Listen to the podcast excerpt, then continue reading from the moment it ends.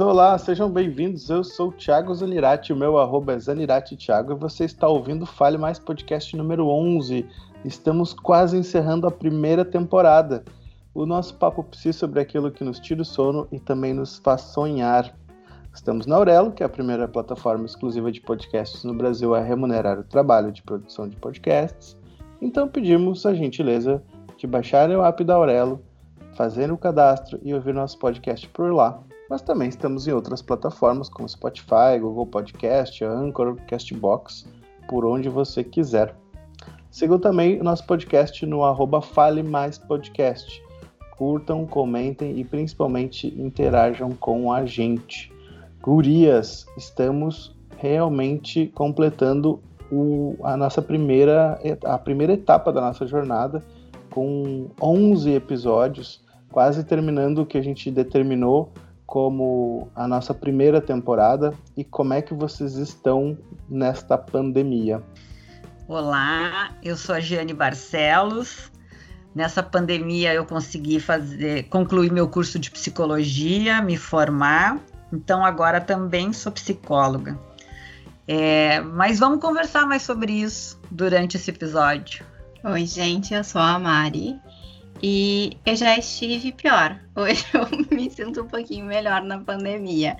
Mas é o que eu planejei para minha pandemia e meu isolamento, eu não consegui fazer muita coisa não, hein? Eu fico só mais em casa assistindo minhas aulas. Mais ou menos isso é a minha rotina. Comer, assistir aula e dormir. eu só não tenho assistir aula porque eu não tenho mais aulas agora, mas, né? Gente, eu sou a Natácia e eu também, como a Mari, já tive momentos que estive pior, outros momentos melhor. E é um dia de cada vez. Esse é o meu lema para a pandemia. Um dia de cada vez, seguindo o meu ritmo, vendo o que vai aparecendo e lidando com o que está acontecendo no momento presente. Assim, é o jeito que dá, né? Eu acho também. A única coisa que eu acho, assim, para mim, né, que é uma constante do início da pandemia até agora, é que o meu óculos segue embaçando. Eu não consigo encontrar uma solução de usar óculos e máscara que, que satisfaça o não, o não embaçamento das lentes. Eu e, tenho uma solução. E ficar com a lente embaçada, nossa, para mim é uma coisa que significa um desespero gigante, você não tem ideia. Eu fico muito agoniado. Conta, Mari. Uh, bota o micropore aqui, ó, entre a máscara, tipo, pega ele, uma, um, uma fitinha um pouquinho mais larga, daí uhum. faz como se ele fosse uma dupla face, e aí cola entre o nariz e aqui, sabe? Bom. O nariz e embaixo por... aqui dos olhos. Por isso que e eu aí, gosto de universitários, bota, olha só. Bota a máscara em cima e aí dá uma apertadinha. É assim que eu atendo meus pacientes. Genial, eu vou, eu vou tentar. Eu tinha eu fazia um negócio com um sabonete líquido que eu vi na, no início lá da, dessa função toda e funcionava, só que eu esqueço de passar o sabonete líquido. Lá, lá. Então é, eu consegui, por incrível que pareça, eu fui realizar o sonho tardio de um intercâmbio. E, e daí rolou essa pandemia quando eu estava na Europa. E daí eu não pude passear na Europa, eu só fiquei Parabéns. Em casa, preso em casa, na, na, minha nova casa, na minha casa de, de intercâmbio. E o lugar que eu mais conheço da Europa é o supermercado do quarteirão e o quarteirão, né? Mas é muito chique, né? Tu conhece o supermercado da Europa. É, é, né? O quarteirão da Europa. Era um belo, era um belo supermercado. Dava, dá para dizer para vocês que era um belo supermercado. Mas eu queria relembrar que justamente, né, por causa da questão do coronavírus, a gente começou esse grupo em março, lá numa bela quarta-feira, com várias pessoas que começaram a se reunir justamente para a gente falar dessas angústias, ansiedades, né? E lá a gente não imaginou que em outubro estaríamos em isolamento social ainda. E aí, com a possibilidade de nos reunirmos pela internet, o Thiago teve a possibilidade de conhecer a Natácia, que ainda se conhecem só pelo vídeo, né? Isso é uma coisa incrível, né? Incrível. E com o tempo nós começamos a fazer, a pensar no, no como produzir conteúdo através de algum tipo de mídia e chegamos ao podcast. E isso tem dado, assim, um, para mim, uma, um, um ancoramento nas questões mais difíceis de enfrentar em relação à pandemia. Porque eu fico esperando a segunda-feira, que é a nossa reunião de pauta, e a quinta-feira, que geralmente a gente grava os episódios, né? Decidindo fazer isso pelo Skype, com poucas condições uh, de edição, que é o Thiago que faz tudo, né? Essa maravilha que ele consegue fazer uhum. para nós produzir os nossos podcasts. Viva o Thiago! Palmas pro Thiago! Sorrisos, tem, sorrisos nervosos. Tem, tem feito com que eu consiga é, lidar com algumas situações, porque a gente sempre começa as nossas reuniões falando sobre nós. E isso, isso ajuda muito, né? Essa sensação de pertencimento, de ser aceito, essa possibilidade de a gente dizer como está se sentindo e confiar nas pessoas com quem a gente encontra. Então isso tem sido um momento bem bacana, assim, bem importante para mim. Eu, eu, acho, eu acho que esse encontro, ele, primeiro que, que quando ele começou também me causava essa, essa boa sensação assim de encontrar gente é, conhecida num contexto que que era totalmente diferente para mim, de estar no outro país, de estar numa situação que era, claro, comum para todos de, de, isolamento, mas eu ainda estava longe dos meus e longe do, do, do, universo que eu conheci e tal. E, poxa, lá se vai quase um ano letivo, né? A gente já está aí uh, arrumando para o final do, do segundo semestre nessa situação, né? E sem muito saber se, se ao certo no próximo a gente vai estar numa condição, entre aspas, normal. E daí eu me coloco nessa condição de que a gente acabou problematizando muito o que é o normal e o que não é normal. E também é, e também uma coisa que a gente vem falando nos últimos episódios de como a gente encontra mecanismos de produzir coisas e como a gente é, precisa produzir coisas é, para se sentir bem, para se sentir útil, para se sentir realizado né? A gente precisa estar produzindo coisas. E lá pelas tantas, nessa conversa que é realmente, como a gente falou, um, uma, uma âncora para a gente né? de, de, de bem-estar, a gente resolveu fazer disso uma, uma dessas coisas produtivas. E nos toma muito tempo, mas é muito prazeroso de fazer, né? Porque a Jane comentou, a gente tem uma reunião de pauta, que a gente discute as coisas, a gente vai estudar. É, fazer o podcast nos deixa mais em contato com com as coisas que a gente gosta e, e precisa estudar. Então é uma maneira até de estudar. Para mim e para Mari, por exemplo, que somos estudantes ainda, é, é legal porque a gente, nos, a gente fica obrigado, entre aspas, a estar tá em contato com, com coisas que não necessariamente a gente estudaria na faculdade, né? E pesquisa coisas e complementa coisas e a troca é muito rica. Eu acho que tem sido é, o podcast tem sido uma das ótimas coisas dessa pandemia. Se é que dá pra gente pontuar assim, né? Porque, poxa, a gente tá num período estranho, onde muitas pessoas perderam a vida e. Não sei, não, talvez ótimo não seja uma boa palavra. Até isso, é. até cuidar as palavras, né? A gente Sim. tem pensado muito nisso, né? A responsabilidade que é usar a palavra e. Porque nossa, as nossas palavras, bem ou mal, estão sendo espalhadas por aí, né? Como as pessoas escutam e não nos enxergam até o movimento do corpo e etc., a gente fica tendo que ter mais cuidado com o que diz. E era só para comentar isso, assim. Mas acho que é importante isso que vocês dois trouxeram, porque é uma. A gente justamente está fazendo esse episódio dessa forma, hoje um pouco mais solto. A gente não fez um roteiro como a gente geralmente faz, porque a gente queria fazer um resgate de coisas que a gente estava sentindo e como que a gente está nesse momento depois de ter tocado esse projeto para além de uma conversa entre amigos, né, para poder reproduzir isso para outras pessoas. E eu acho que isso que, que vocês estão falando do poder da palavra e, de quanta responsabilidade tem, isso é uma das coisas que para mim também está sendo muito útil em termos de estudo, porque eu também uso a palavra para trabalhar, eu sou psicóloga clínica. Então, por mais que a gente esteja aqui entre amigos, de alguma forma eu também estou falando coisas para outras pessoas que estão sendo acompanhadas por mim, estão sendo, né, estão se deixando ser acompanhadas pelo meu trabalho também e também tem um poder muito grande do que eu falo para elas. E que não onipotente pensando que ai meu Deus eu vou falar alguma coisa eu vou mudar a vida da pessoa. Mas que tem um potencial de tem. E que isso é importante de que palavras a gente vai usar e de que forma a gente vai transmitir certas ideias porque é muito aberto para interpretação né? E eu acho que nesse momento que a gente está vivendo não sei para vocês mas no início do ano quando a gente começou a ter mais notícias sobre o vírus e tudo mais, eu lembrava de, tipo, eu tava na praia, eu tava tranquila, né? Tipo, ah, tá lá na China esse negócio, nada a ver, né? Eu não tinha ideia da magnitude que ia tomar. E, e não sei, assim, eu tinha muito. Quando começou a chegar para cá, que daí foi cancelada a minha formatura, eu comecei a ficar com muito medo do que estava acontecendo, né? E eu acho que esse medo, ele meio que está permeando também um pouco, de certa forma, a forma como a gente comunica, né? O medo de como vai ser interpretado, o medo de como as pessoas vão escutar, enfim. Não sei, eu fiquei pensando um pouco nisso, assim, também, a partir né, dessa ideia que vocês estavam trazendo, assim, de, desse, dessa responsabilidade de falar, né? É, querendo ou não, a, a, o que a gente diz, é, seja num contexto de, de, de consultório, seja num, é, falando num podcast, vai, vai ressoar, né? E a gente não pensa necessariamente que quando a gente conversa com alguém na rua, o que a gente diz tem esse poder também de ressoar nas pessoas. Isso é um, isso é um agente de transformação também. A palavra, ela é transformadora, né? Porque ela vai ressoar no outro, né?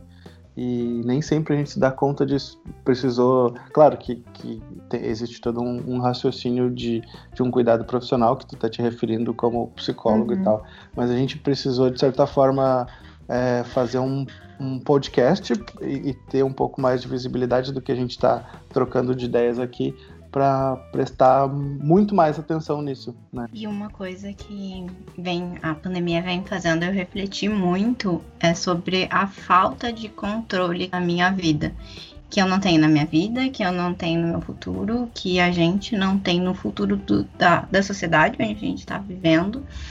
E isso no começo eu lembro que me deixava muito frustrada e muito com medo, assim, de tudo, porque eu nunca podia planejar o dia de amanhã e eu estava iniciando no profissional, no meu estágio, e, e eu tive que parar tudo. Então, eu fiquei três meses parada, sem a, a experiência né, e a vivência daquela cadeira.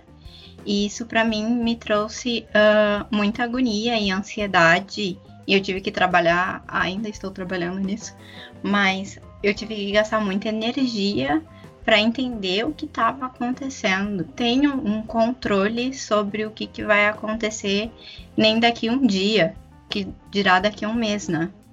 Então, trabalhar sobre isso me uh, tá me fazendo um pouquinho ser menos ansiosa, que eu sou muito ansiosa.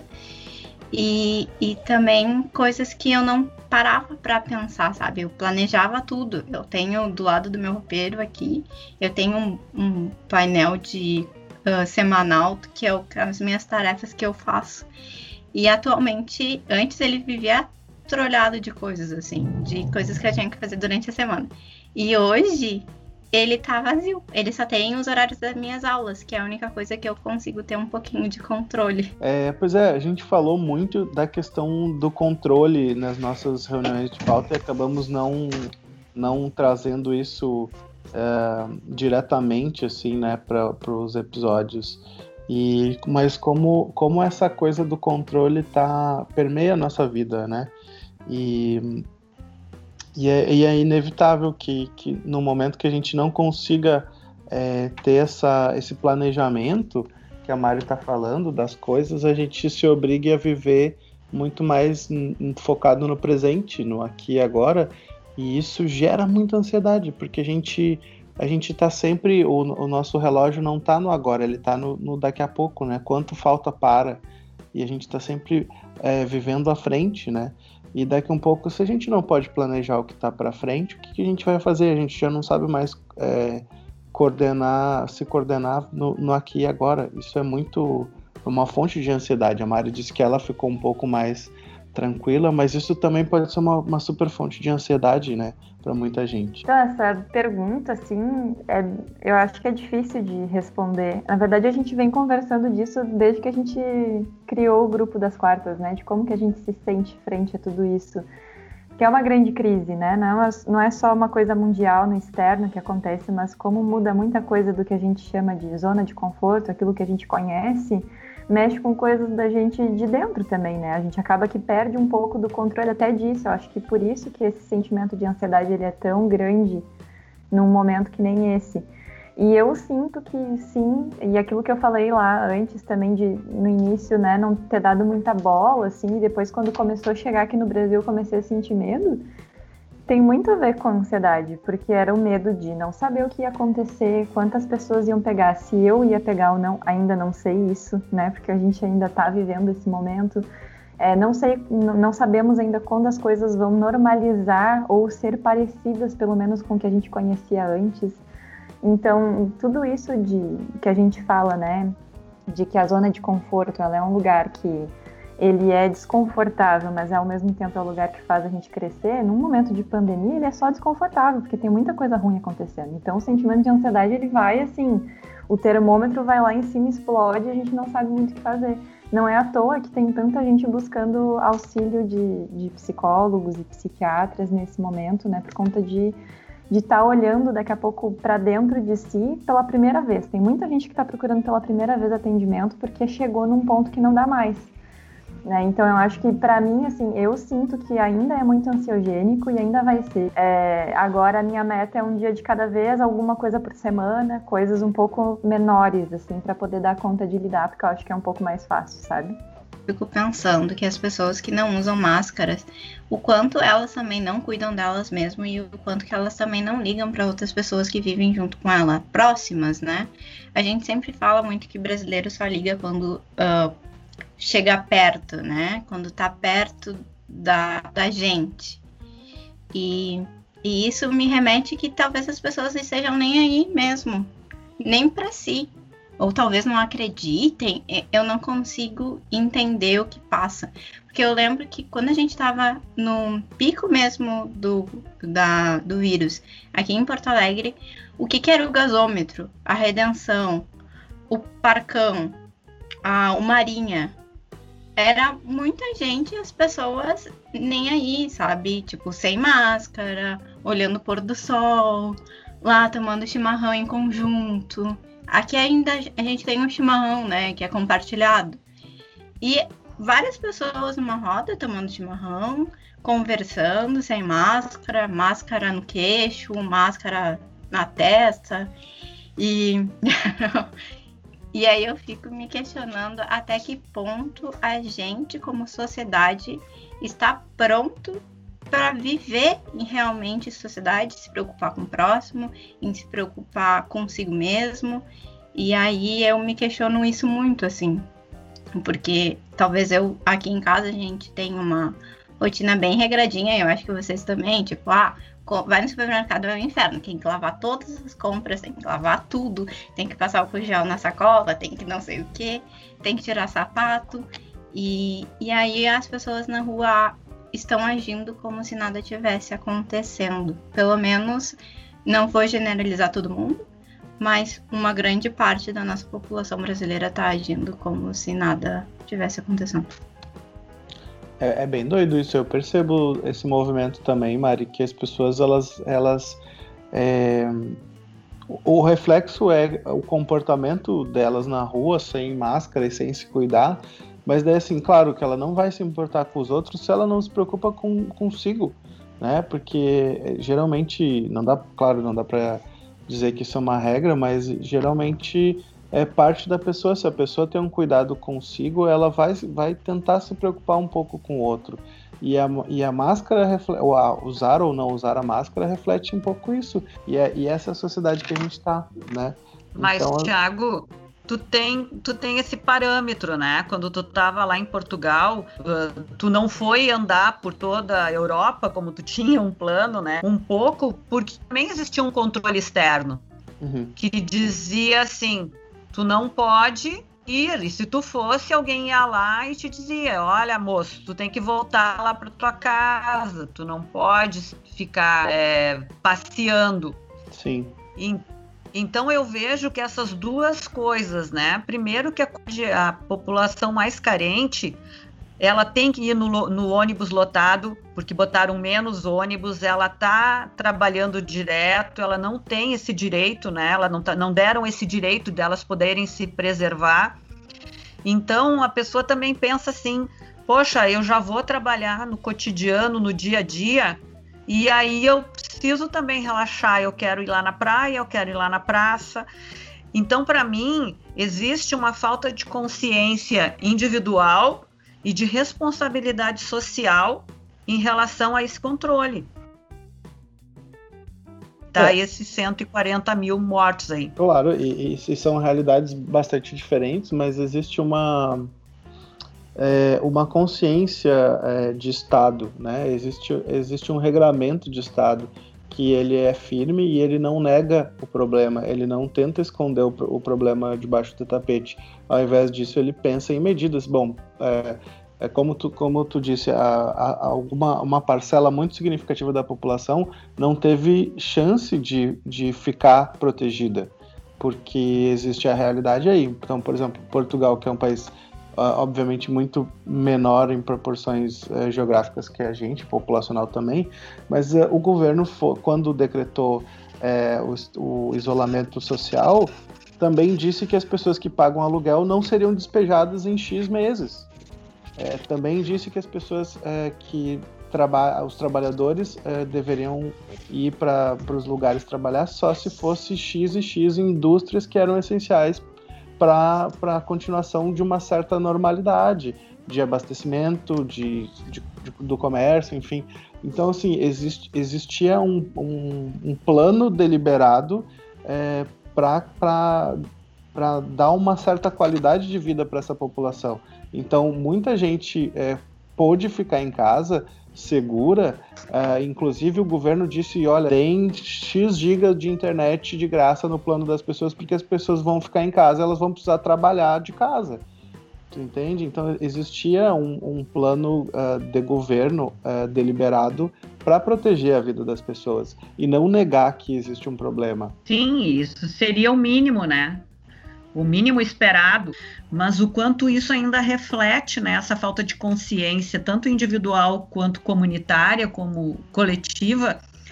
E até trazer um pouco disso, porque no nosso primeiro episódio a gente falou sobre individualidade e coletividade. E como a gente está voltando nesse tema da pandemia, passado aí seis meses, oito meses, a gente tentar entender, né, como é que está o movimento, o que, que isso reflete na nossa vida profissional ou de estudante, o que que isso está abalando ou não as nossas estruturas emocionais, né, essa nossa saúde mental. É, eu estou escutando vocês falarem, assim, é, a gente está falando de questões políticas, né, e como é delicado para a gente da psicologia poder se posicionar. Mas é aquilo que eu falei para vocês na semana passada, quando a gente estava numa reunião, que não se posicionar também é um posicionamento, né? E que é quase como um dever da gente poder também pensar e refletir sobre essas coisas e ao menos botar, é, de alguma forma, plantar uma semente na cabeça de quem ainda não pensou sobre isso que vocês estão trazendo, né? Que para, assim, né, ser brasileiro e viver uma pandemia está sendo bem complicado. E eu fico pensando que eu tenho, eu tenho família que mora fora do Brasil e, e conversando com eles sobre como está sendo é, tratada, né? É, toda essa questão do, do auxílio, do suporte na pandemia é, é, tão diferente e parece que a gente está tão atrás que não é à toa que a gente não saiu nem da primeira onda, né?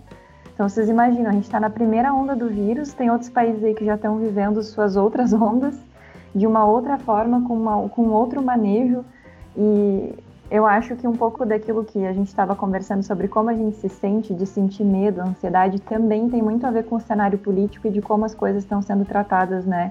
Nesse cenário que se chama do coletivo. Além da gente precisar lidar com as nossas questões individuais que são é que tem o gatilho, né, através de tudo que está acontecendo de fora, também tem o social que não está ajudando, digamos assim, a gente se sentir pelo menos contido de alguma forma de que alguém está pensando em nós, alguém está fazendo coisas para conter o que está acontecendo, né? Então acaba que isso é mais uma coisa que entra aí nesse caldeirão de emoções para a gente conseguir lidar, né? É, é, como se como se tivesse esse checklist, né? Bom, tem alguém zelando por mim, check. Agora eu só me preocupo com a minha atitude individual. Além de eu me preocupar com a minha atitude individual, eu tenho que me preocupar com todo um coletivo que não está andando, né?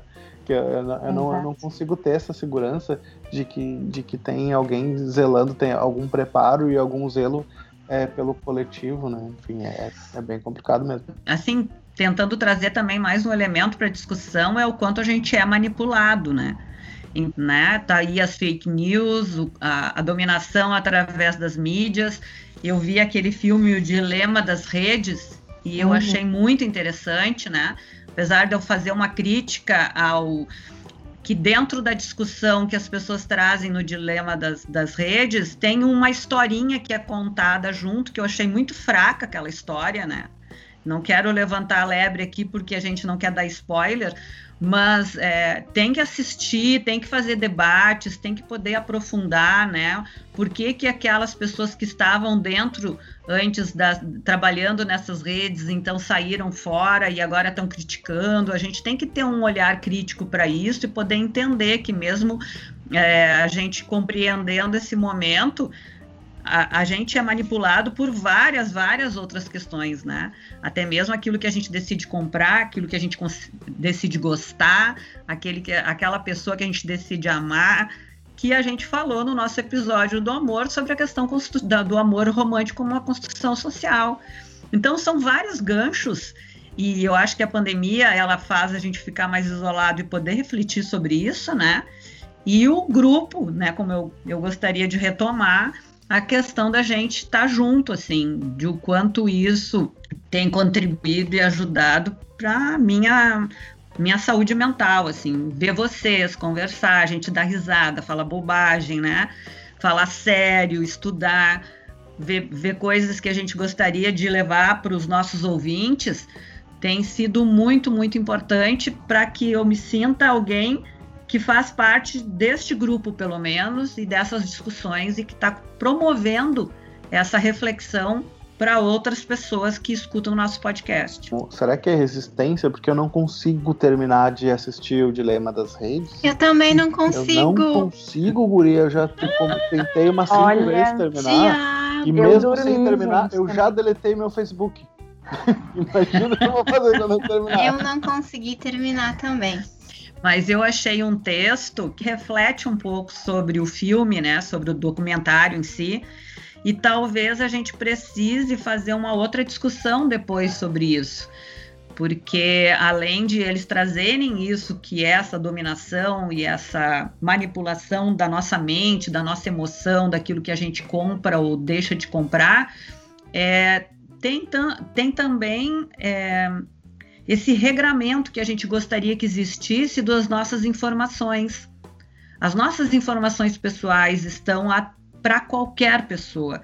A nossa vida está para qualquer pessoa, né? Às vezes a gente se impressiona que está falando sobre determinada coisa e daqui a pouco aquela, aquela informação, aquela, aquele produto começa a passar, a aparecer para te comprar ou para te oferecer né? Ou tu procura alguma coisa, ah, quero comprar um sofá. Daqui a pouco não para de vir um monte de lojas de, de, de divulgar aquilo para que tu vá comprar aquele produto, né? Tu já comprou o produto e aquilo continua aparecendo para ti. Então, para a gente que está envolvido com a psicologia, e a psicologia tem a su, seu percentual de responsabilidade também nessas estruturas e nessas discussões sobre manipulação e dominação, né? E desenvolvimento de, de desejos e provocação de desejos, a gente precisa aprofundar isso e ver qual é o nosso papel social, né? Acho é que vai ser um belo episódio se a gente uh, falar sobre isso. Então, gente, nesse estamos chegando no final do nosso episódio número 11 e nesse episódio a gente fez um super apanhado aí de algumas coisas que permearam o, o tempo em que a gente é, está isolado, de certa forma, e mas produzindo coisas legais aqui no podcast e como foi importante para a gente construir esse grupo e trocar ideias, né? Porque nesse, nesse momento que a gente estava aqui isolado, uh, a gente conseguiu falar sobre uh, a nossa, nossa ansiedade, uh, como, como que está o processo da política é, no nosso país, é, fazer uma, uma comparação aí com, com Portugal, como é que foi um pouquinho, é, como é que nós estamos nisso, como é que a, a terapia online pôde ajudar um, um, uma boa parcela da, da, população. As meninas acabaram uh, enfrentando aí um contexto de, de recém-formadas na, na pandemia, que é super é, incomum é, e, e, acho que nem num pesadelo elas é, teriam pensado numa coisa assim.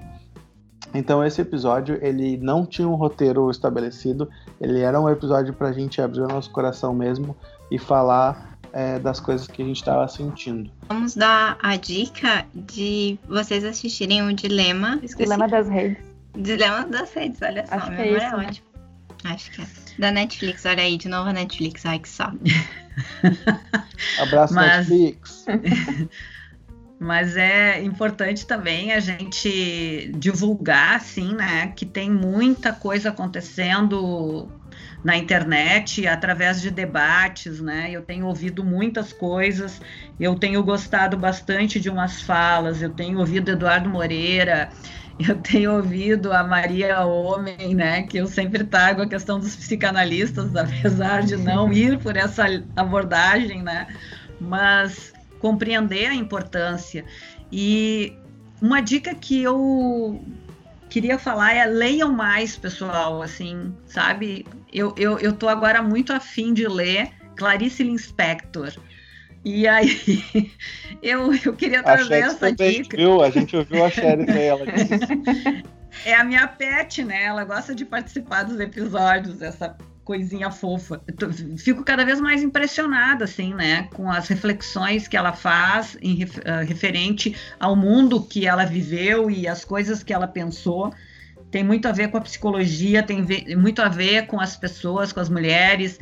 Então, Clarice Linspector aí na veia, quem sabe, né, para a gente abrir a, a, nossa mente. Mas eu acho assim, as coisas não, não estão, as coisas que estão acontecendo não estão sendo televisionadas as pessoas estão se juntando, as pessoas estão produzindo coisas, como tu disseste na internet. A gente pode aproveitar esse tempo para uh, é, uh, é, entender as coisas boas que já foram produzidas para a gente refletir sobre, as, sobre o nosso momento. Uh, e essas coisas elas estão nos livros, elas estão nos podcasts, elas estão nas lives, elas estão nos encontros, ainda que não sejam encontros presenciais. As coisas não pararam de acontecer e no entanto elas não estão sendo televisionadas. A gente tem a impressão, de, se a gente fica nesse sistema de vamos ver as notícias para ver o que, que, o mundo nos traz, que o mundo não está, mas o mundo ele segue girando, né? E as coisas continuam acontecendo. Então vamos procurar no lugar certo e vamos vamos vamos promover o encontro, ainda que seja virtual, para produzir coisas, para conversar, para para assuntar as coisas, para ver como é que os amigos estão. Vamos, vamos fazer lives para falar que seja bobagem ou novos podcasts. Vamos, vamos aproveitar esse tempo para produzir coisas que sejam é, legais e, e, e, não vamos ficar repetindo é, só, só desgraça televisiva isso de dominação do pensamento, ela não vem só com o Facebook, com essas últimas, com as redes. Isso já acontece há muitos anos de outra forma, né? Sentar e ver a mesma novela, ver o mesmo programa do repórter, ver a mesmo Fantástico, o, o, o Faustão, isso te forma como um tipo de cidadão. Então é importante a gente ter essa ideia, essa clareza e conseguir pensar sobre isso, né? É, embora seja uma coisa que a gente não pensa muito, isso já foi amplamente discutido lá pelos nossos amigos lá do passado, lá o Adorno, o Horkheimer, enfim. E, então existe toda uma indústria cultural que, que nos diz o que pensar, né? Exato. E, e de que forma e, e, de que forma é bom e de que forma não é bom, enfim. Então a gente está super encaixotado e eu acho que esse tempo é, é, de isolamento, digamos, ele, ele poderia servir para a gente sair da caixa. E acompanhar a ciência para ver se essa vacina vem logo. Vamos lá, vacina logo! Ê, vem a vacina! A vacina vai chegar logo, mas tem uma coisa que chega bem antes. E é hoje, dia 12, é aniversário de alguém deste podcast. Natácia, parabéns, feliz aniversário! Obrigada, Discurso, discurso, discurso. Sou péssima com discurso, só tô aqui pela companhia mesmo. Mas obrigada, gente. É, só vim pelo bolo. Gente, obrigada pela homenagem gravada aí no podcast. Muito bem, parabéns. Parabéns, Nath. É, então, é, nos vemos no 12. Tchau, tchau.